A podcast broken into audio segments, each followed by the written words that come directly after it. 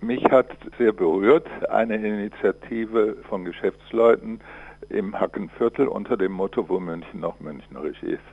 Es gibt ja viele Klagen über die Hauptkaufhaus-Rennstrecke Karfinger Neuhauser Straße und umso spannender fand ich es, dass örtliche Geschäftsleute für ihr Gebiet Verantwortung übernehmen gegen die Einheitsmacherei und versuchen, ein Bewusstsein für lokale Identität zu schaffen. Das ist sehr wichtig natürlich auch für andere Bereiche. Sehr berühmt sind geworden die fünf Höfe, die dieses jetzt für den Bereich Theatinerstraße äh, geschafft haben. Die sind also eigentlich in ganz Deutschland als Muster anerkannt, wie man aus lokaler Initiative Identität weiterentwickeln kann. Aufhänger unseres Gespräches sind die Münchner Arkaden in der Fußgängerzone. Hier wollen die Investoren den größten Teil am liebsten für ihre Verkaufsfläche nutzen und zumachen. Was hat es denn mit dieser Art Foyer, mit diesen Arkaden auf sich? Ja, die Arkaden sind äh, in ihrer Entstehung äh, ein wichtiger Bestandteil des Bewusstseins des Münchner Stadtrates nach den verheerenden Kriegszerstörungen, dass sie nämlich nicht modernistischen Strömungen gefolgt sind, wie zum Beispiel Kassel, sondern dass sie gesagt haben, wir wollen unsere örtliche, unsere Münchner Identität bewahren und weiterentwickeln. Und zu diesem Weiterentwickeln gehören eben die neuen Arkaden, damals ein Stück weiter aus der Not heraus, dass die Kaufinger Neuhauser Straße ja noch Hauptverkehrsstraße war, aber doch auch in dem Bewusstsein, dass damit ein historisches Element aufgegriffen wird, eben diese Arkaden, die ja insbesondere auch im süddeutschen Raum in vielen Städten anzutreffen sind. So, und dieses Element Arkaden hat man nun durchaus anspruchsvoll in diesem Fall der Akademie gestaltet, nämlich in beträchtlicher Gebäudetiefe, sodass hier eine Art Vorraum, eine Art Foyer geschaffen wurde, das auch in seiner baulichen Gestaltung durchaus anspruchsvoll angelegt war, nicht nur in der Dimensionierung. Allerdings ist dann später mit der Fußgängerzone das Bewusstsein für den Wert dieses Raumes ein Stück weit geschwunden. Wichtig ist sich klarzumachen, dass München mit seiner Entscheidung beim Wiederaufbau wichtige Grundlagen geschaffen hat dafür, dass es später so attraktiv wurde, dass das Münchner Image eigentlich weltweit ausgestrahlt hat.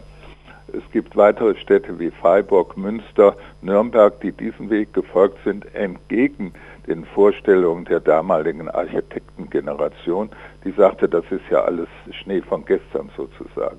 Und apropos Arkaden, die Straßenmusiker schätzen die natürlich auch sehr, haben auch eine ganz gute Akustik. Sie wollen jetzt den Investor Siegner am liebsten überzeugen, dass er selbst vom Erhalt der Arkaden am meisten hat. Haben Sie denn schon Kontakt zu den Architekten des Investors gehabt? Nein, ich bin ja Beobachter von außen. Das Wichtigste ist eben deutlich zu machen, es gibt zwei wichtige betroffene Parteien. Das ist einmal der Investor selber, das ist aber auch der gesamte Münchner Einzelhandel. Denn wenn ein Baustein herausgebrochen wird aus dem Innenstadtkonzept, diese Arkaden gibt es ja an einer Reihe weiterer Stellen und auch dort könnten dann Begehrlichkeiten entstehen. Wenn so ein Baustein herausgebrochen wird, dann leidet der gesamte Handel. Und für den Investor sollte deutlich werden, dass gerade wenn er ein anspruchsvolles, von der Qualität her anspruchsvolles Projekt anstrebt, dass dann ein Foyer ein ganz wichtiger Baustein ist, um eine Atmosphäre zu entwickeln, die diesem Anspruch entspricht. Das ist natürlich nicht der Zustand der heutigen Vernachlässigung, aber es ist dafür zum Beispiel sehr wichtig, dass die Öffnung zum Richard-Strauss-Brunnen erhalten bleibt, denn sonst würde ein toter Raum, eine Sackgasse entstehen und die kann überhaupt nicht funktionieren. Das ist also vollkommen unsinnig, hier den Kopfbau des nach historischem Muster wieder aufgebauten Teils zuzumachen. Das kann nicht funktionieren. Auch die Restarkade würde damit an Wert verlieren. Mhm. Wenn man die praktische Nutzung anschaut, dann ist es ja auch so, dass zu Stoßzeiten so viele Menschen in der Fußgängerzone sind, dass die Arkaden genutzt werden. Ganz andere Frage noch. Was ist denn für Sie die schwärzeste städtebauliche Entscheidung Münchens der letzten Jahre gewesen? Ui. Also es gibt von dem Stadtplaner Klüspieß eine neue Publikation München nicht wie geplant, wo er sich auseinandersetzt mit schwarzen Entscheidungen beziehungsweise der Abwehr schwarzer Entscheidungen in der Vergangenheit. Und das, denke ich, ist sehr lesenswert, auch deswegen, um den Mut zu haben, gegen falsch erkannte Entwicklungen sich zu wehren. Also der Ausbau des inneren Ringes für die Autos, das wäre, wenn er weiter so verfolgt worden wäre, wie er begonnen war, wirklich eine schwarze Entscheidung gewesen. Und ich würde also das mehr positiv wenden.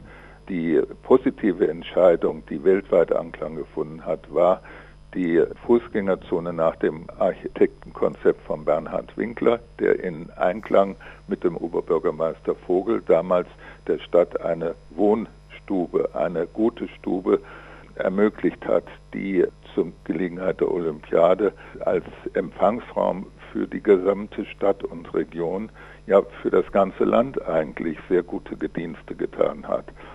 So, also ich würde das mehr positiv sehen. Und das sollte man aber jetzt weiterführen, denn München hat als die vom Image her attraktivste deutsche Stadt eigentlich die Verpflichtung, weiter mit der Zeit zu gehen, vorauszugehen in eine Gesellschaft, sozusagen des postfossilen Zeitalters und neue, mutig neue Wege zu gehen, die Stadt wieder den Bürgern zurückzugeben.